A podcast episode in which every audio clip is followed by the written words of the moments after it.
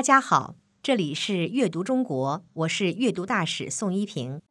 今天带给大家的诗是明朝诗人杨继盛的旧义诗。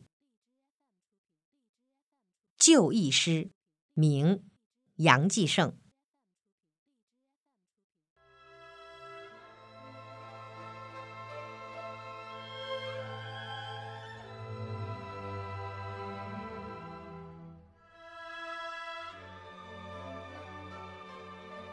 浩气还太虚，丹心照千古。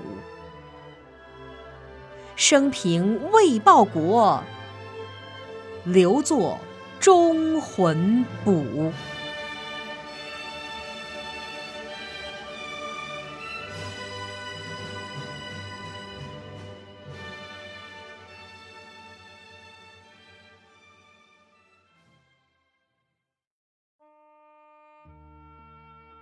我本为浩然正气而生，死后浩气也应当还于太空虚无中。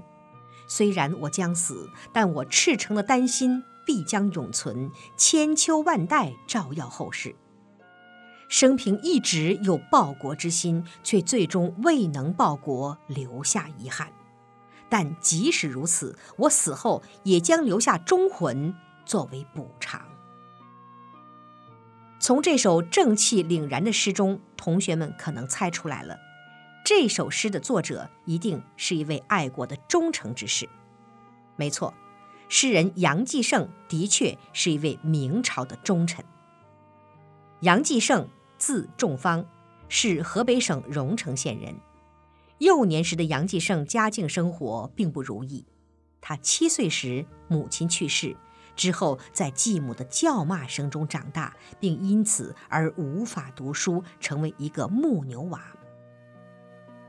渴望读书学习的杨继盛，在哥哥的帮助下，说服父亲得以边牧牛边听学，并最终在十三岁时正式入私塾读书。也许正是因为学习机会得来不易。杨继盛在学习上非常的刻苦努力，取得乡试中举、入国子监的佳绩。明嘉靖二十六年，杨继盛考中进士，成为南京吏部的主事，从此正式进入仕途。然而，杨继盛的仕途并不坦荡。由于刚正不阿的个性，杨继盛与当时奸臣当道的黑暗官场格格不入。但是他不畏权贵，对看不过眼的丑行恶端从不姑息，而是利剑直言，先后剑阻重权在握的大将军裘鸾和当朝丞相严嵩，严嵩也成为他的死对头，而杨继盛最终也被陷害入狱，直至被迫害致死。在中国的历史上，谈到杨继盛。除了诗人的身份，他更重要的标签是忠臣。而说起杨继盛，不得不提的就是严嵩。杨继盛从政不过六个年头，但是这几年却与严嵩休戚相关，最后他的性命也断送在严嵩手中。从这首诗的内容当中，不难看出，这就是杨继盛临死前所做的。在杨继盛短短的仕途生涯中，他做了两件震动朝野的大事：一是建祖开马市，二是冒死弹劾奸相严嵩。由于建祖开马市，他被诬告，后来被贬谪到了狄道做典史。在狄道，他清贫廉洁，努力振兴当地，后来逐步升迁，又回到了京城。他目睹了严嵩的种种罪行，便冒着粉身碎骨的危险上书嘉靖皇帝，揭露严嵩的五奸十大罪。但是皇上却听不进去，又被关进狱中。他在狱中受尽了折磨。当年关公刮骨疗毒，也没有他那般的惨不忍睹。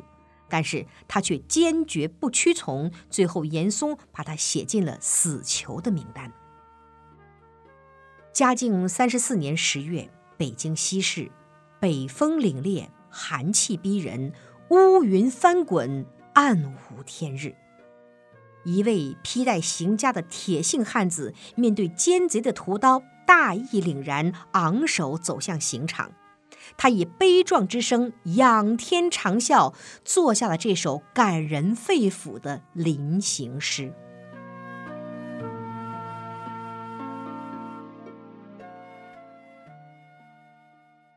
这首临行之际的就义诗慷慨激昂，就义。就是为了正义而付出生命的意思。浩气还太虚，丹心照万古。前两句当中，浩气是正大刚直的精神，太虚在中国古代是太空的意思。丹心按字面意思是红色的心，象征着一颗赤诚的爱国心。这两句是说。自己虽然死了，但是浩气仍留天地之间，光耀千古。后两句，生平未报国，留作忠魂补，这比较好理解，就是感慨自己壮志未酬身先死，不禁万分遗憾。但死后若有忠魂在，一定还要补报国家，以偿夙愿。整首诗寥寥二十字，却饱含满腔忠贞报国的热血，即使千年之后的人们读到，也为之感动。这首诗由于是临行前所作，原诗并没有题目，诗题是后人代拟的。全诗一气呵成，如吐肝胆，如露心胸，如闻忠诚之灵魂在呼喊，感人肺腑。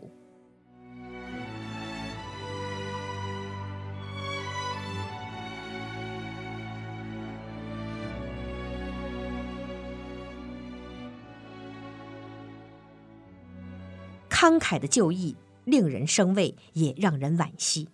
最后，我们再来读一遍这首就义诗，穿越千年，向英雄致敬。就义诗，明，杨继盛。浩气还太虚，丹心照千古。生平未报国。留作忠魂补。